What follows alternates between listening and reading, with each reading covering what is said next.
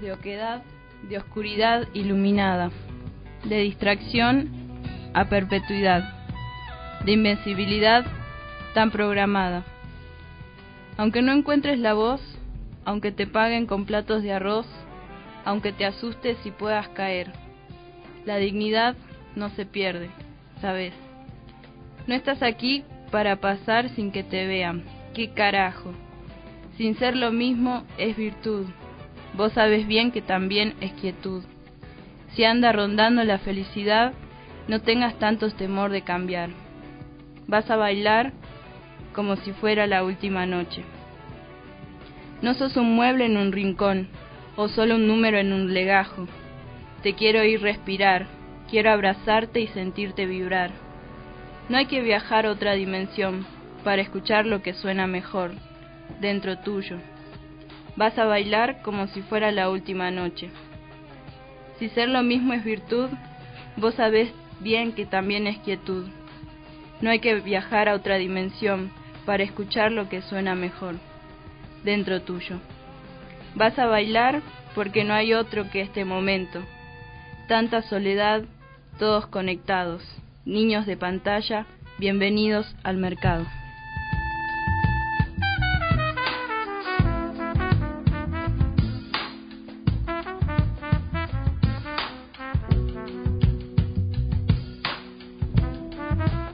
Bienvenidos, bienvenidas, bienvenidas a Constelaciones en la 93.9. Estamos felices, felices de estar de nuevo al aire y hoy estamos, eh, vamos a extrañar a Paulita porque hoy no va a estar presente en nuestro programa, ni Oyen tampoco, pero ellos nos han dejado algunas cositas para comentar en el programa de hoy. Hoy tenemos la feliz noticia de tener a Alex dentro de, de nuestros estudios. ¿Cómo estás, Alex? muy buenas por razones que todavía desconocemos, el productor pasó a esta parte de la cabina. Muy lindo, estamos felices de tenerte acá. También tenemos a Andrés. ¿Cómo estás, Andrés? Hola, Noé, hola, Alex, hola, Santi. Estamos acá bien contentos, como siempre, todos los martes, esperando a constelar. Muy lindo. Y bienvenido, Santiago, nuestra estrella principal de hoy. ¿Cómo te encuentras? Muy bien, muy bien. Muchas gracias por haberme invitado. Genial, vamos a arrancar este programa comentando un poquito las efemérides del día de hoy. Sí, la efeméride del día de hoy, si uno busca en el pater Google, que ya vamos capaz que hablemos de, él hoy, sí. Em, es el día de la radiofonía. Y lo que es interesante pensar es que más allá del el hecho histórico que implica esto, quizás sea un lindo momento para agradecerle el espacio que nos brinda la radio, ya que tenemos una voz más, una, un momento para transmitir una idea.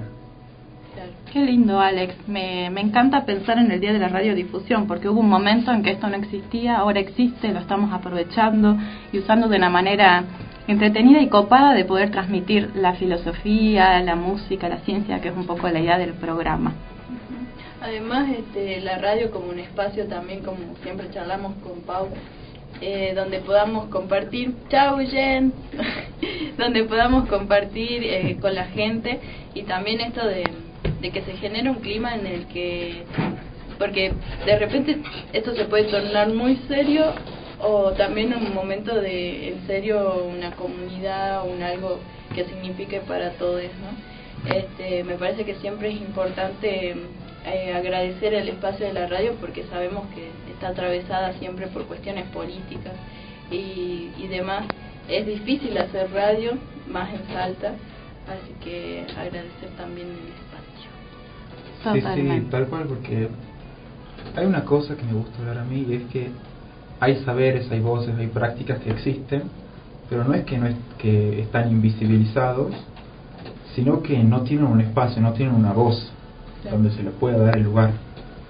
Y también una de las ideas del programa, según interpreto yo, es también plantear estas voces que, que no son tan escuchadas, incluso en el mismo ámbito de la filosofía. Exacto. Que ese es uno de los temas por los cuales tenemos invitado al amigo Santiago, un amigo muy querido de la carrera, con el cual yo hice mi carrera. entramos juntos y acá estamos. al borde de recibir. Sí, sí, sí. Sí, lo, presentamos Lo presentamos a Santi. A Santi. Tenemos acá Santiago de Salterain. Nosotros le decimos Santi Salter acá.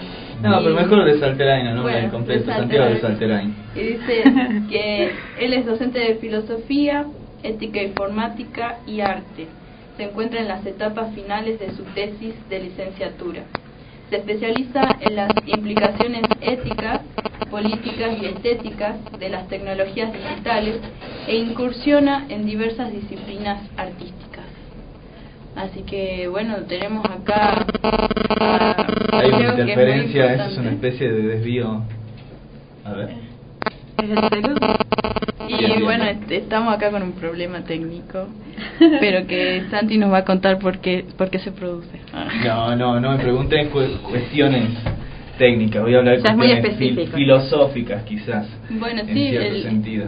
Sí, bueno, Santi está acá porque él nos va a hablar de ética informática en el programa de hoy y este bueno, más o menos queremos saber esto también como parte de de la idea de constelar, ¿no? Porque sabemos que el programa tiene como dirección la filosofía, el arte y la ciencia y pensamos siempre que invitamos a alguien con esa intención. Claro.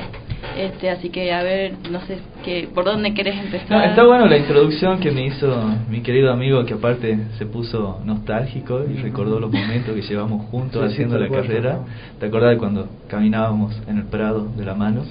Este, no, está bueno porque es una forma de darle voz a algo, una rama filosófica, una disciplina filosófica que no se elabora mucho en, nuestra región. Y cuando digo mucho, en realidad quiero decir no se labura nada. O sea, nadie trabaja en estas cuestiones, digamos, ¿no? Lo de la ética informática. Y yo vengo a explicar un poco de qué va eso.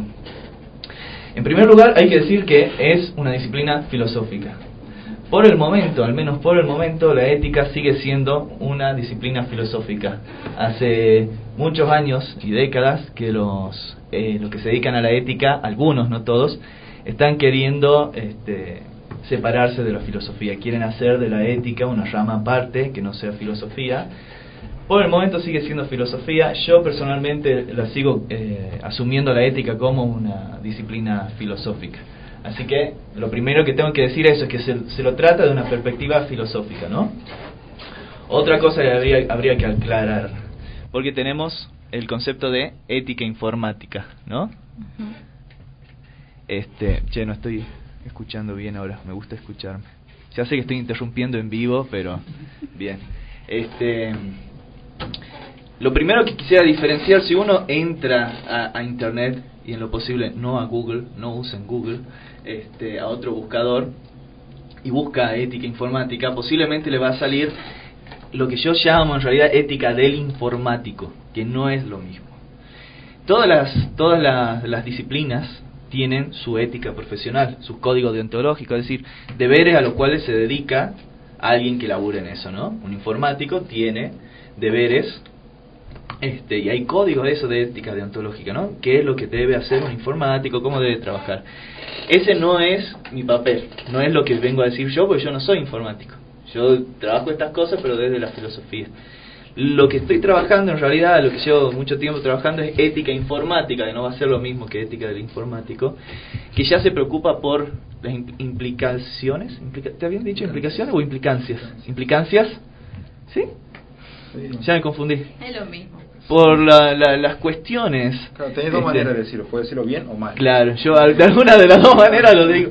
Bueno, para así un término neutral, por las cuestiones este, filosóficas están articuladas con la informática, ¿no? La, ética informática, no ética del informático, ya es una cuestión filosófica, es una crítica filosófica al tema.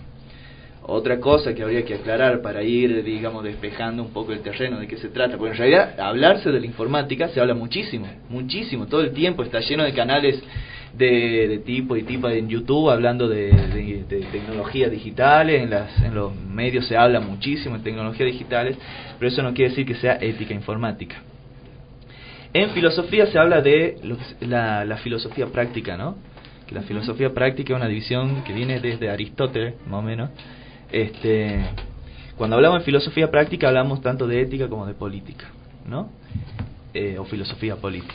Entonces, la ética informática, ya para ir despejando un poquito más, viene a configurar para mí una filosofía práctica de la tecnología. Es filosofía de la tecnología, pero es práctica, o sea, en principio no se preocupa por cuestiones eh, metafísicas, por ejemplo. En principio, obviamente que uno cuando hace ética y política después te termina derivando a un montón de lados, ¿no? Pero en principio, por ejemplo, a ver, eh, la técnica la trató eh, ya Heidegger metafísicamente hace mucho tiempo, digamos, pero desde una perspectiva metafísica. No es esa la orientación que tiene la ética informática, sino práctica, es decir, ética y política. Entonces, porque me cuesta mucho ser sintético en esta vida, la ética informática se encarga de analizar los este, valores éticos y políticos articulados en las tecnologías digitales, las tecnologías informáticas, ¿no? Ahí hice una pequeña introducción.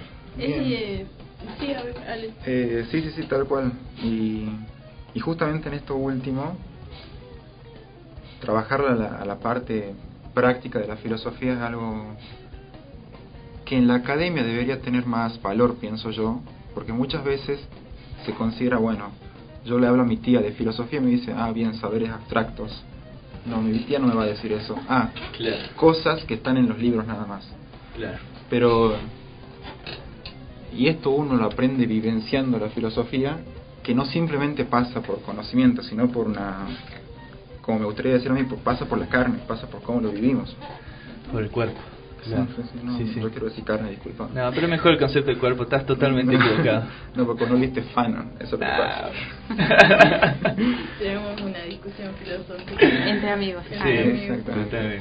Este, pero a mí me pareció interesante también lo que dice Ale acá, cómo la filosofía este, llega ¿no? a, a estos lugares que que la teoría y la praxis en realidad dentro del concepto de, filosofía muchas veces se ha visto escindido, separado y de repente toparnos con lo que nos trae acá Santi es interesante para, para repensar también a la filosofía y hoy y también este, con las problemáticas que hay eh, respecto a eso, ¿no? Porque sabemos que cuando hablamos de ética hablamos de derechos o también de, de lo que hay que hacer, lo que no hay que hacer. Y eh, muchas veces eh, hay muchos casos ¿no? De, de, chicos adolescentes que tienen problemas en las redes y que se generan problemas sociales y todo por, por una cuestión ética justamente de la cual, eh, por ejemplo, podemos tener acceso a un celular, pero no tenemos la formación ética justamente para saberlos utilizar.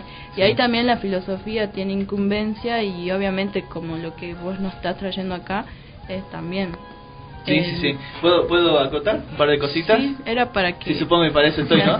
Bien. Este, en primer lugar, sí, me parece a mí que es un deber moral del filósofo, o si no hay quien llama filósofo, de aquel que se dedica a la filosofía, este, estar comprometido con la época, con la época en la que está.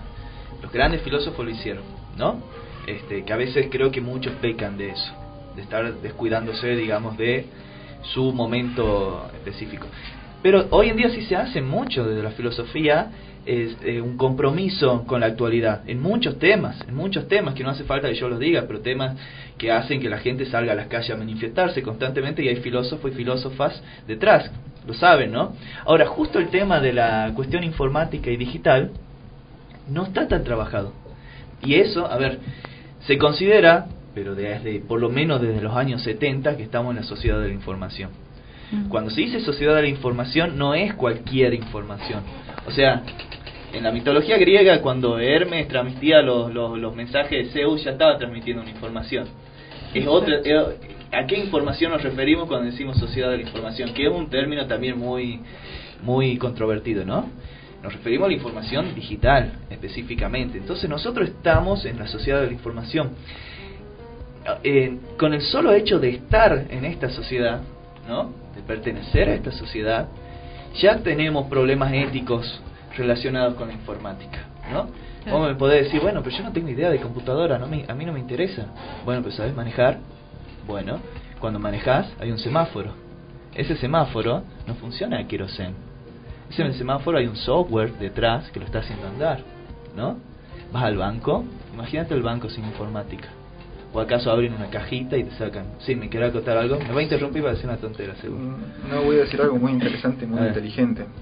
eh, en nuestra vida contemporánea, el celular se volvió una herramienta más y casi un órgano más, al punto en el que no vivimos sin celo. Exactamente, y te sentís descomunicado. Sin celo y sin cargador, ¿no? Porque estás sin cargador y es la muerte. Sí, sí, depende del celular, algunos duro la carga, otros. Bueno, perdón, sí, sí, sí, sí. Pero lo que me refería es que estamos habituados en estos momentos contemporáneos a tener el celular sí o sí al lado y a poder comunicarnos con esto, o sea, no solo en un sentido directo de hablar con otra persona, sino de estar interconectado en el mundo. ¿A dónde quiero llegar con esto? Me pasó que el año pasado me quedé un mes sin celular y era como no existir. Era realmente como no existir. No sabía nada, no me enteraba de nada. Es que las tecnologías digitales te dan, tienen un peso ontológico.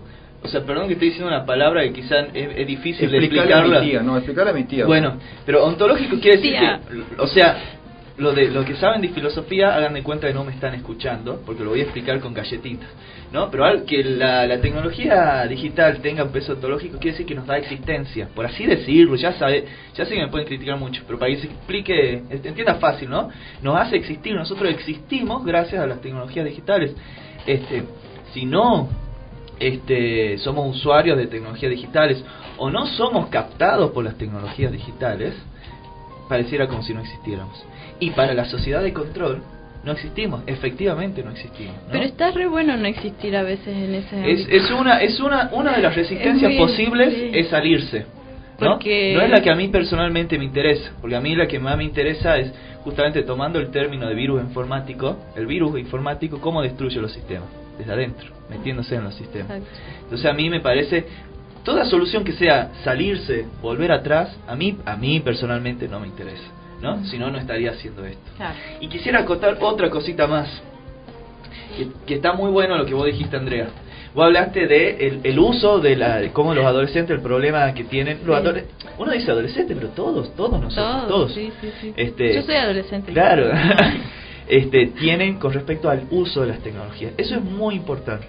Pero algo que yo siempre aclaro, incluso una de las definiciones que suele haber de ética informática, que no es la mía, este, es que se dedica a estudiar el buen y mal uso de las tecnologías informáticas.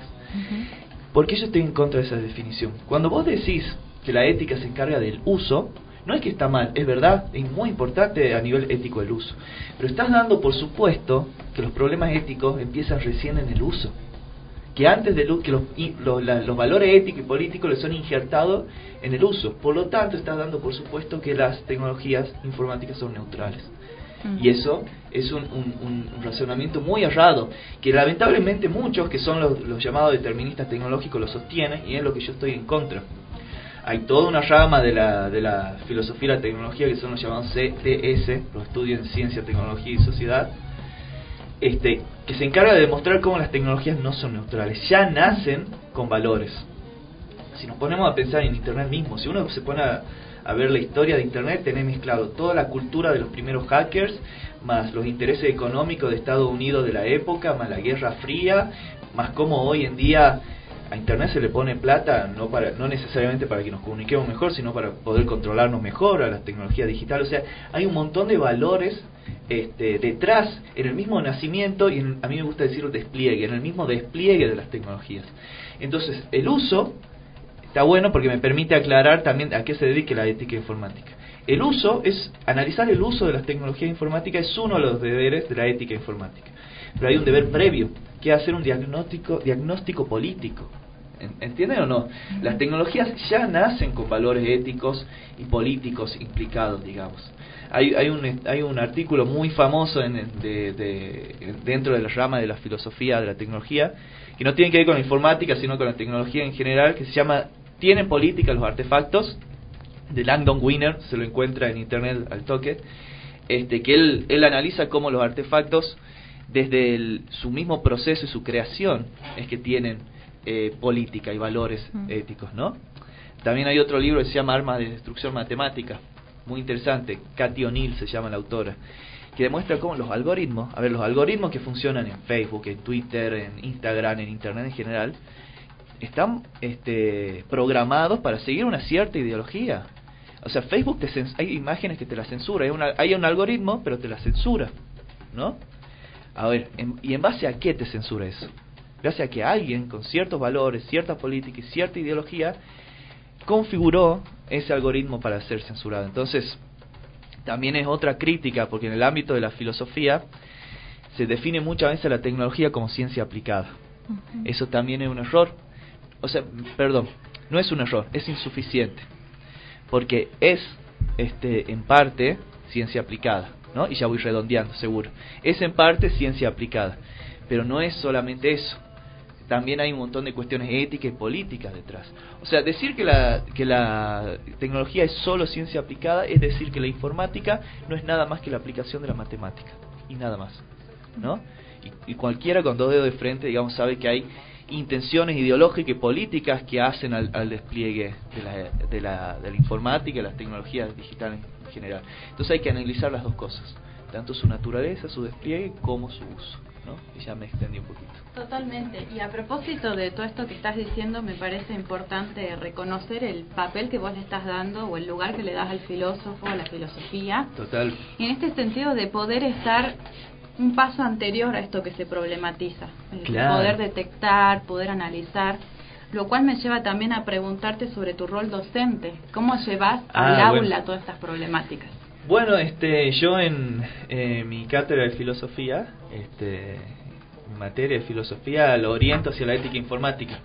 Eh, primero doy una introducción general a la filosofía, después lo oriento hacia la ética, porque justamente por su carácter práctico es que este, le interesa mucho a, a, la gente que incluso no viene del campo de la filosofía. La ética y la política nos interesa a todos. Nos dediquemos a la filosofía o no. Eso nos interesa a todos. Y de ahí ya dentro por la cuestión de, la ética informática. Y yo también les enseño esto a los chicos, porque lo primero, porque en, los colegios se hacen mucho talleres de ciudadanía digital y cuestiones así. Yo digo, no, para, a ver, empecemos a analizar cuestiones previas, cuestiones políticas y éticas que están implicadas, ¿no? Yo les doy dos herramientitas que son, pero son muy importantes para hacer ética. Este, esto está en un, en un libro de una filósofa estadounidense llamada Deborah Johnson, que escribió mucho sobre ética e informática. Yo le doy estas dos herramientas a los chicos, ¿no? Tenés un, un nivel micro y un nivel macro para hacer análisis ético en la informática, pero en general.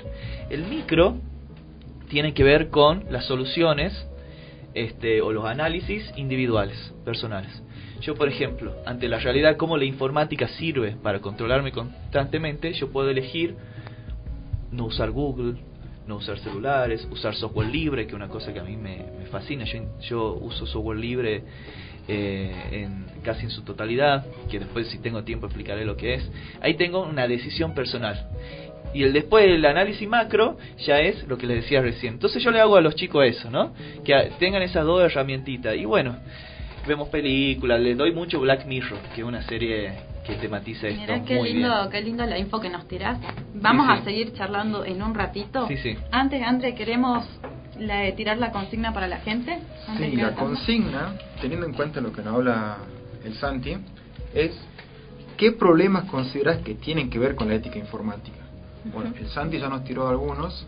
Lo que les pedimos ahora a ustedes, la oyentada, como dice la Pauli, es que no, no, nos contesten qué problema consideran que es ética informática. Sí, y nos pueden contestar al WhatsApp que es 387-5181-432 y al Facebook que es nuestra página Constelaciones, así que ahí nos pueden mandar mensajitos. Eh, creemos que con personal hay algunos por problemas de conexión, así que bueno, estamos intentando con eso. Ya volvemos.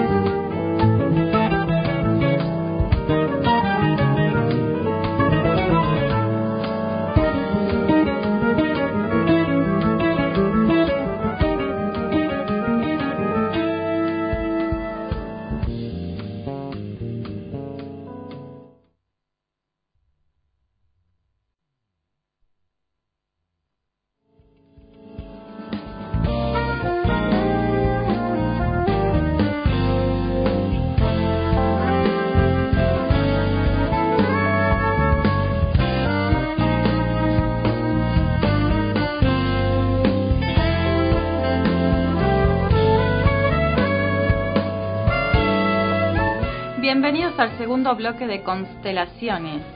Y hoy estuvimos acompañados, además de Santi, con su problemática que está muy copada y estamos por seguir charlando sobre eso. Queríamos comentarles acerca de la música que estamos escuchando hoy, que es una música particular. Toda la música que compartimos hoy tiene la particularidad de ser instrumental y aparte de estar grabada completamente en vivo dentro de un estudio, es lo que a veces se denomina sessions. Nos hace contemplar el sonido real de la banda y se asemeja mucho a, estar, digamos, en un recital en vivo. Al mismo tiempo seleccionamos bandas que escapan de los estilos musicales más comunes, en donde en un mismo tema encontramos gran variedad de ritmos, melodías, matices e intensidades. Así se logran contar historias sin decir una sola palabra, sino que más bien están utilizando al máximo el lenguaje musical, abriéndose a infinitas interpretaciones. Un poco esta es la idea de Eugene, que nos dejó para reflexionar en torno a la música que hoy estamos escuchando, que realmente es muy diferente, es más compleja, ¿no? Eso es, una, es más relajada, es más para escuchar, disfrutar y conversar como estamos haciendo en este momento. André, vos nos querías contar algo ahora. Eh, sí, bueno, al principio del programa leí, recité, como se suele decir, eh, la letra de una canción que se hizo bastante conocida en los últimos años, este, que se llama eh, Vas a bailar, de Ciro y los persas. Eh, trayendo, yo la traje, digamos, esta canción porque me pareció que podía relacionarse con lo que Santi nos trajo para hablar respecto a la ética informática, sobre esto que estamos, sobre todo haciendo énfasis en que estamos sumergidos en una ya en una cultura y en una sociedad de la información, como nos decía acá Santi, y mm, ya, o sea, actualmente vemos que los chiquitos entre los dos, los tres años ya manejan esas cosas, ¿no? Y a mí me, me, llama, me llama mucho la atención el video de esta canción, que si pueden escucharla y, y también ver el video, este, muestra eso, justamente como ya desde muy chiquitos eh, hay generaciones que vendrían a ser los millennials, este, nosotros somos millennials. Nosotros somos millennials, bueno, los, los este, ya a veces nacen entre con el celular entre las manos y después también pasa de que eh, desde muy bebés también ya están en las redes sociales por, por los padres obviamente o familiares y como eso también hace que acá en la letra no nos dice de distracción a perpetuidad de invisibilidad tan programada o sea si bien estas cosas obviamente no tienen su, su cuestión positiva si se quiere.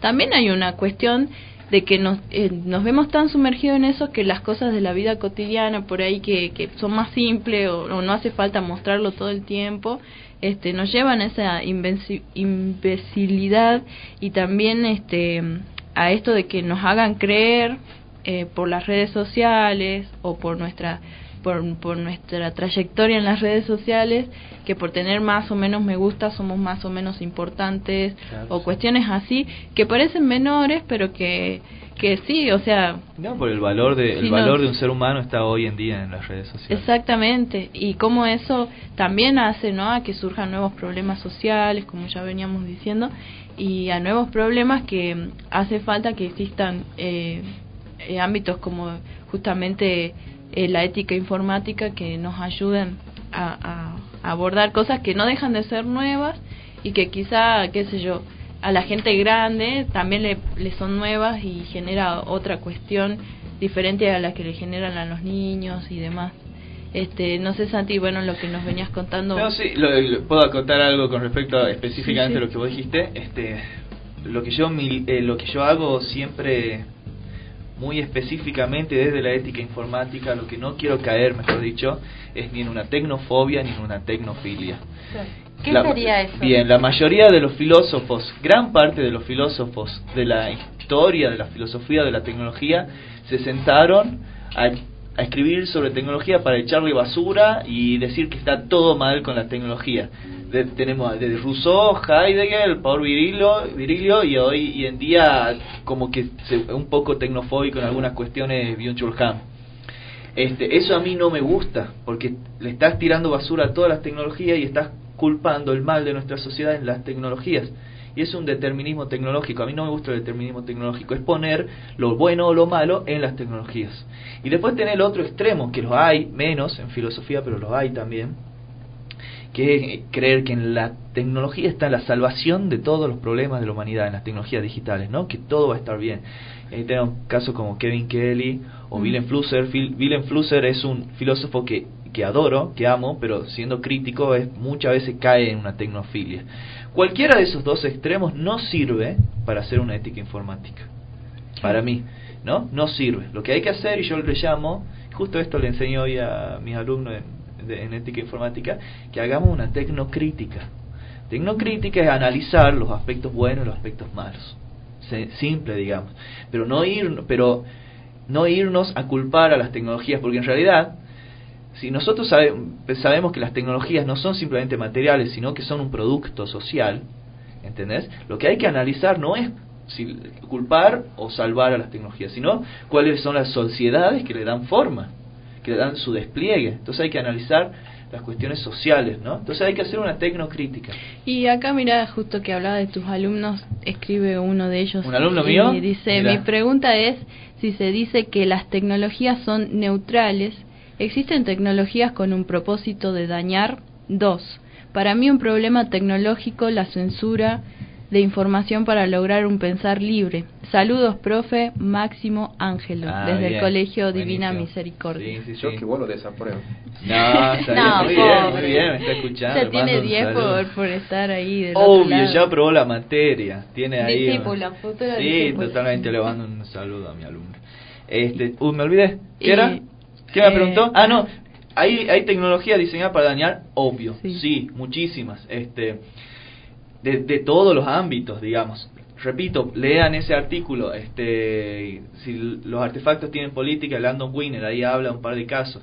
En la informática hay un montón de casos, está el caso de un virus llamado Stuxnet, Stuxnet, algo así, no, no lo pronuncio bien, que fue un virus diseñado para que entrar en las centrales nucleares de Irán por parte de Estados Unidos y más o menos reventar las máquinas este, de Irán. Esa, así son las guerras hoy en día, mediante virus, digamos. ¿No? Entonces, obvio que sí, pero también hay tecnologías diseñadas, tecnología informática diseñadas para, para hacer nuestra vida mejor.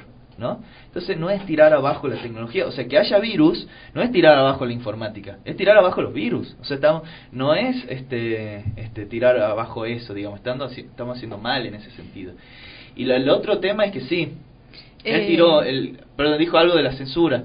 Investiguen sobre el caso de Cambridge Analytica. Cambridge Analytica es una empresa que en base a, a, a ¿cómo se dice?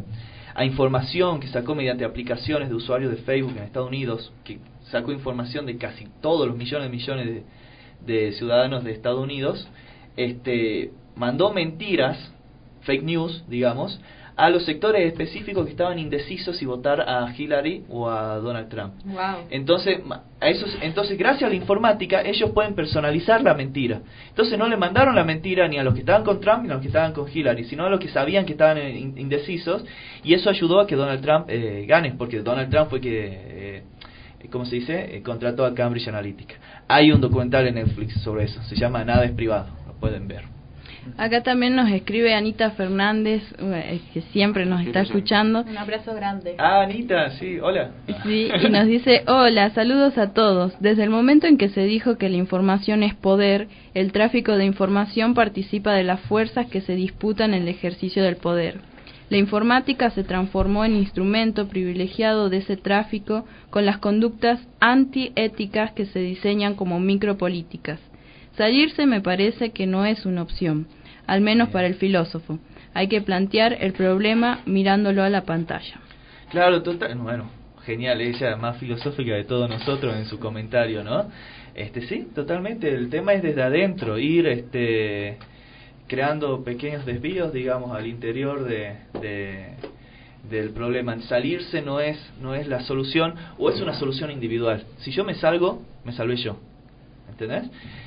Si yo quiero hacer algo más por alguien, no digo cambiar el mundo, porque esa es una mentalidad que no sirve tampoco ya necesariamente hoy en día, pero sí cambiar ciertos mundos.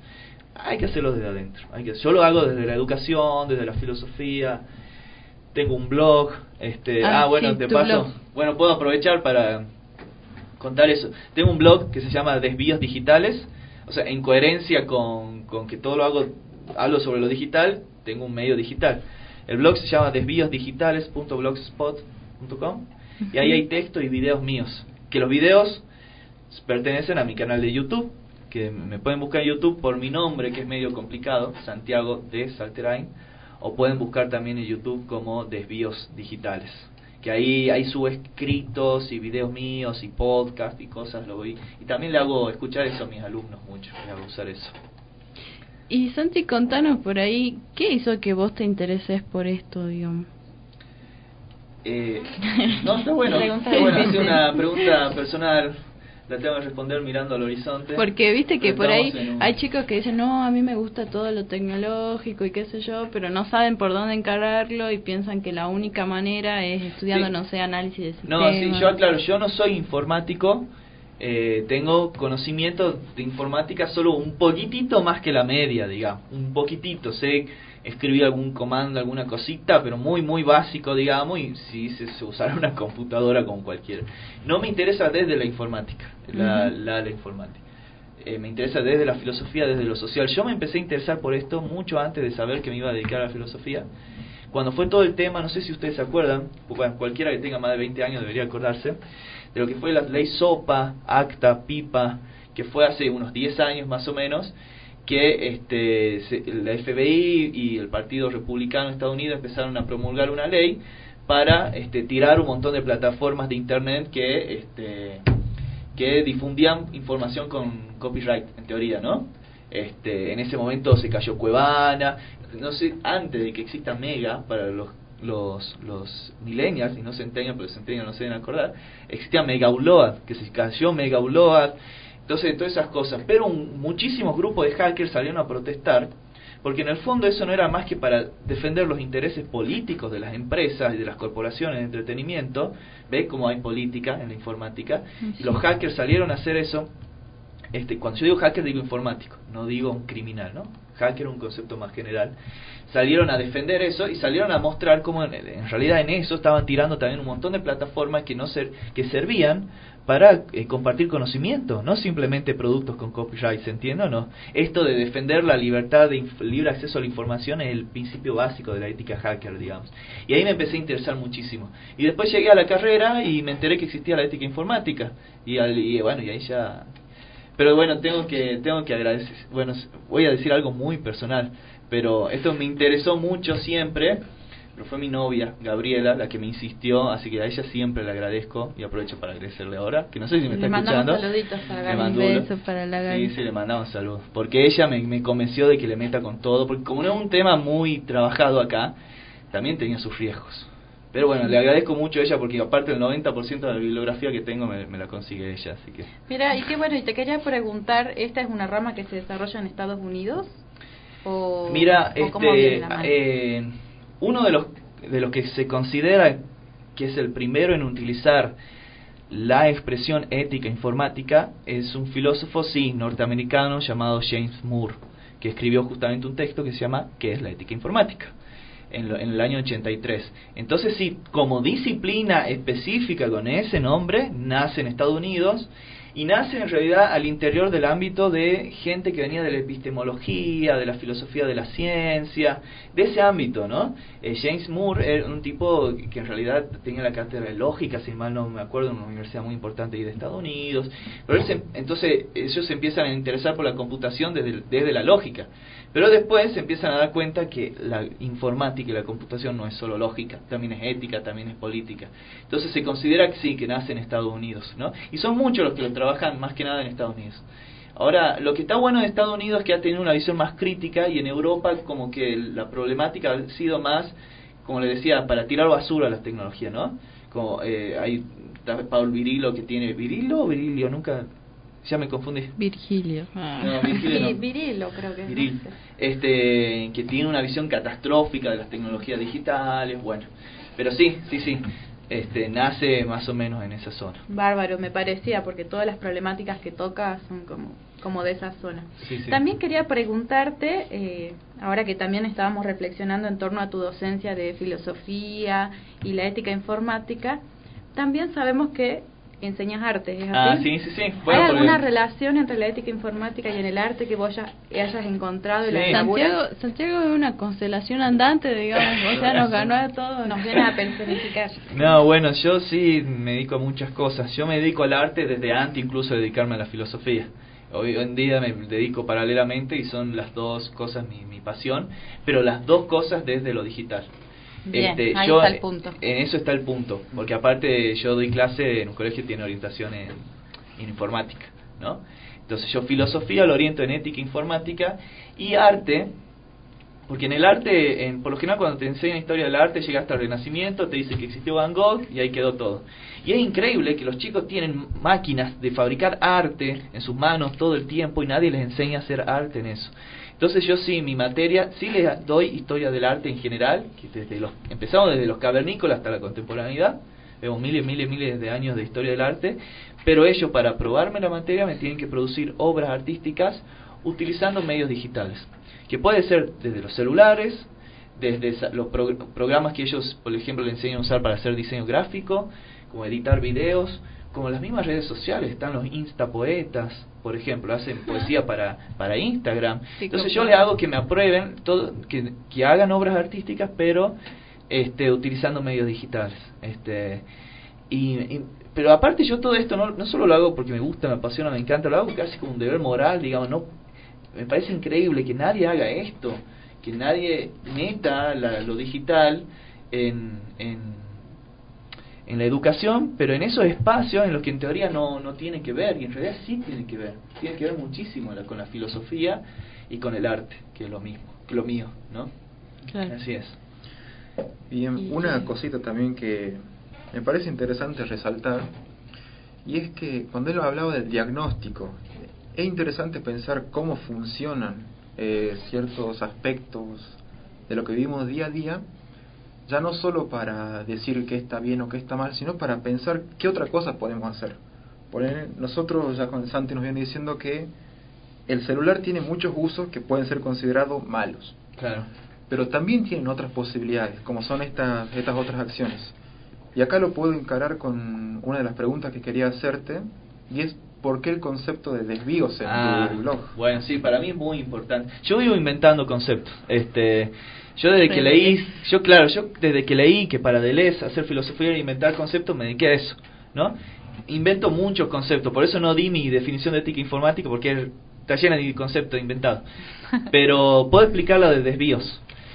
Lo explico muy sucintamente porque en realidad el desvío lo utilizo para mil cosas. Para mí toda, eh, toda resistencia política es un desvío. ¿Por qué? El- todo cuerpo social está configurado por flujos, hay flujos. Eso, eso lo saco un poquito la noción de flujo de Deleuze. Flujo de pensamiento, flujo de comportamiento, flujos de, de económicos. Aclaremos que, que Deleuze no es un amigo nuestro, sino que es un filósofo Ah, francés perdón, sí, Gilles Deleuze, que- del siglo pasado. del siglo pasado y lo estudiamos mucho acá en la carrera. y- Sí, sí, sí. Y, Y bueno. Santi es un gran seguidor de Sí, era, ahora ya no no tanto, me empaché, antes era todo el tiempo de leer, ahora no, Sí. pero sí lo tomo en, sí lo tomo en un par de cositas. Sí. Este, bueno, esos flujos están codificados con un sentido específico, están codificados políticamente, ¿no? Resistirse es crear desvío en ese flujo. Solo imaginemos como si fuera el río de Heráclito, digamos, eh, mi abuelo, que, que mi va abuelo está escuchando, ¿no? Claro. el río de Araqueto, disculpame. Heráclito era un filósofo, Heráclito es un filósofo de hace mu- muchísimos años, presocrático, este, que dijo que todo está en constante movimiento, básicamente. El, hay- el, el- el- el mundo, la existencia es un río que está constantemente moviéndose. Entonces, ontológicamente, ese río no se puede detener para mí. Entonces, resistirse no es decir no, porque da mucho la noción de negación como resistencia. A mí no me gusta, me parece nihilista, y no voy a tener tiempo de explicarlo. Pero resistirse es crear un desvío, ¿no? Eso a nivel general. Por eso, así de creído soy, tengo mi propia definición de filosofía. Que yo considero, sí, sí, sí. Este, Eh. Yo considero la... sé cómo me llamo y él tiene una definición. Sí, bueno, no, pero porque soy mandado nomás. Eh, considero que la filosofía es un desvío a los flujos cotidianos del pensamiento. Mm. Tengo que decir que la noción de flujo cotidiano la saco de nuestro querido profesor Hernán Un. O sea, mi definición es una- un cover de, de Hernán Un, solo que él, él habla de interrupción y lo, y lo aplica en el arte. Yo lo aplico en términos generales, ¿no? Hacer filosofía es desviar los flujos cotidianos del pensamiento. Y recién voy a, en mi definición, ¿no? Mi humilde definición. Y el blog, ¿por qué se llama desvíos digitales? Considero que hay en realidad problemas que vienen desde hace miles de años, desde hace miles de años, y que en realidad lo que pasa hoy en día y lo que le interesa a la ética informática es que esos problemas que vienen desde hace miles de años han tenido un desvío digital, un desvío hacia lo digital. ¿No? ¿Se entiende? Por ejemplo, a ver, una gran pregunta para la ética informática es, ¿puede una computadora pensar? ¿Qué, le, qué, le, qué, le, ¿Qué responsabilidades le podemos dar a una computadora? ¿Puede pensar o no? Pero para responder si una computadora puede pensar o no, tenemos que responder qué es pensar y qué es pensar es una pregunta que tiene miles de años. Sí, y por las cuales mucha gente... Y se pelea y hay unas guerras increíbles. Entonces, por eso son problemas milenarios, no todos, pero al menos en su mayoría, que tuvieron un desvío digital. Qué interesante, ¿no? Ver ahí también como la filosofía, nosotros eh, siempre utilizamos palabras que por ahí parecen muy difíciles, pero de repente, ¿qué es pensar en una pregunta que se le puede ocurrir a cualquiera, porque no son palabras difíciles, pero ¿quién nos responde eso, digamos? Es que no tiene que ver necesariamente, inventar conceptos primero no tiene que ver necesariamente con inventar neologismos, palabras nuevas, no, puede ser reapropiarse de una palabra. Y hacer filosofía no necesariamente tiene que ser una cosa difícil. Mejor dicho, siempre, o sea, difícil, todo tiene su dificultad. No una cosa imposible y elitista que solo le interesan los filósofos. De hecho, a mí me interesa hablar esto con cualquier persona, o sea, que lo puedas trabajar cualquiera, por eso hago un blog, que tampoco es que, uy, qué bruto, cuántas visitas tiene, pero por lo menos gente de afuera, el deber del, de, me parece a mí, mi humilde perspectiva, este, que el filósofo tiene que hacer filosofía para no filósofos.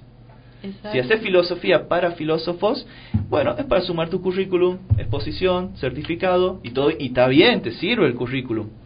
Pero la filosofía hay que hacerla para no filósofos. Y, por eso me encanta el programa que hacen ustedes. Porque ustedes no hacen filosofía para filósofos. Ah, Entonces, bueno, me encantan estos, estos desvíos justamente. Que la filosofía devenga radio, devenga blog, devenga YouTube. Y, y una cosita más. Esto no es hacer divulgación de la filosofía. Es hacer filosofía en sí. Solo que en vez de escribir tratados, hacemos radio, hacemos blog. ¿Entiendes? Sí, sí. Será clases claro, dar clase, pero dar clase es más filosófico que cualquier cosa, digamos. Y es más político, aparte de cualquier cosa. Tiene un valor eh, político en un sentido amplio, ¿no? No en un sentido partidario. ¿no? y nos permite también circular dentro de las instituciones, lo cual también es interesante, ¿no? Eso, pensar. por ejemplo, hay colegios que, no sé, no, tu colegio es de corte, digamos, informático, por lo que vos decís. Sí, tiene, todo, bueno, sí tiene informática y economía, pero igual de los dos lados lo agarro. Claro, porque yo me preguntaba una cuestión bien básica. Cuando vos vas a dar clases, vos tenés que estipular qué material vas a usar, qué recursos. Claro. Y te dejan usar el celular, porque vos decías que los chicos tienen trabajo que sí, yo les dejo usar el celular. Yo sí, yo personalmente sí, pero bueno, en realidad porque pedí autorización y mi materia se maneja. Aparte yo los textos, por ejemplo, en filosofía los textos se los hago leer en PDF desde el celular, que los descarguen de mi blog, porque así de creído soy, también hago que lean mis propios textos. ¿Cuál es la mejor forma de hacerte famoso? Obligarle a la gente a que te lea, digamos, ¿no? Es la mejor forma. ¿no? vos lo amenazaste a todo alumno para que participe. Es que, claro, es que si no me leen, desaprueban. Claro, Entonces, así me hago famoso, ¿no? Y este. y tener el poder soberano. Pero por supuesto. Nada del poder en redes. De una. No, no, no, igual es medio rizomática la cosa. El, el, el docente es solo un guía yo le tiro los textos, porque en realidad no hay texto. El tema yo me tuve que intentar escribirlo porque no hay muchos textos, digamos, o son libros larguísimos, ¿no? Claro. Y, y, en, y en arte sí, que me utilizan los celulares, ¿no? Pero es que para mí es imposible dar clases sin internet. Sin internet y un celular en la mano. Yo tengo la suerte de que tengo un muy buen colegio, porque es muy bueno, me encanta. A mí el Divina Misericordia se llama, les mando un saludo de paso. Saludos.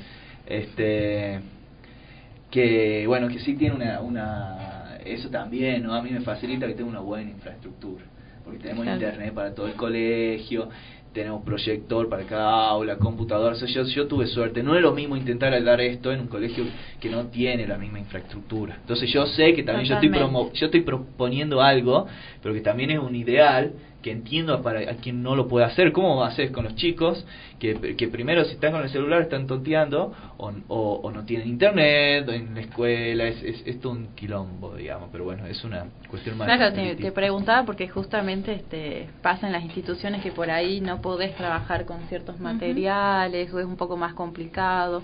Nunca pasó de que se te va de las manos, por ejemplo, un poco la clase, de que pueden no estar haciendo la tarea y se van a en términos generales no. Bueno, pero también tuve suerte porque tengo son son son muy copados mis alumnos. Son muy copados mis alumnos. En términos generales están aprobados. He logrado, sí, sí, sí. Este, casi no tengo desaprobado. que su los ama. Sí, los amo, obvio que los amo. pero no, no, en términos generales sí sí sí se sí se mantienen con, siempre hay algunos que no te está prestando atención, ¿no? Pero en términos generales, bueno, pero porque intento buscar esta forma aunque sea un texto, el mismo texto en un papel y en un celular, el chico te va a prestar más atención en el celular en el texto. Entonces, cosa que los colegios se resisten, se y tiene sentido, porque a veces el chico está haciendo cualquier cosa en el celular. Claro, ese es el temor. Pero, claro, pero bueno, hay que intentar buscar. Yo tengo suerte y sí, lo, sí se mantiene bien más o menos todo. Claro, es interesante pensar esto para docentes que nos estén escuchando, que las tecnologías no son por, por decirlo de alguna manera, que lo distraen a los pibes por sí mismas, sino que tienen este tipo de usos. Y es interesante pensar cómo eh, el Santi utiliza las tecnologías en su clase, porque charlando con él, yo interpreto que vos no podrías dar una clase si no tuviera un proyector. No, no es que para mí es imposible. Para mí es imposible. Bueno, en otro espacio me tengo que llevar yo mi propio equipo. Me llevo yo mi propio proyector, me llevo... O sea, ahí ya el profesor tiene que hacerse lo suyo me llevo yo mi netbook, mi netbook del gobierno orgulloso que tengo, este, me llevo yo mi netbook, el proyector y me tiro a internet con el celular, digamos. Eh, o sea, incluso en los espacios en los que no tengo esa infraestructura no puedo dejar de... Entonces por eso, cuando se habla algunos de, que proponen que la solución a los problemas informáticos es volver para atrás, eh, me parece muy pobre, porque las clases, si hablamos de las clases, se enriquecen muchísimo gracias a esto.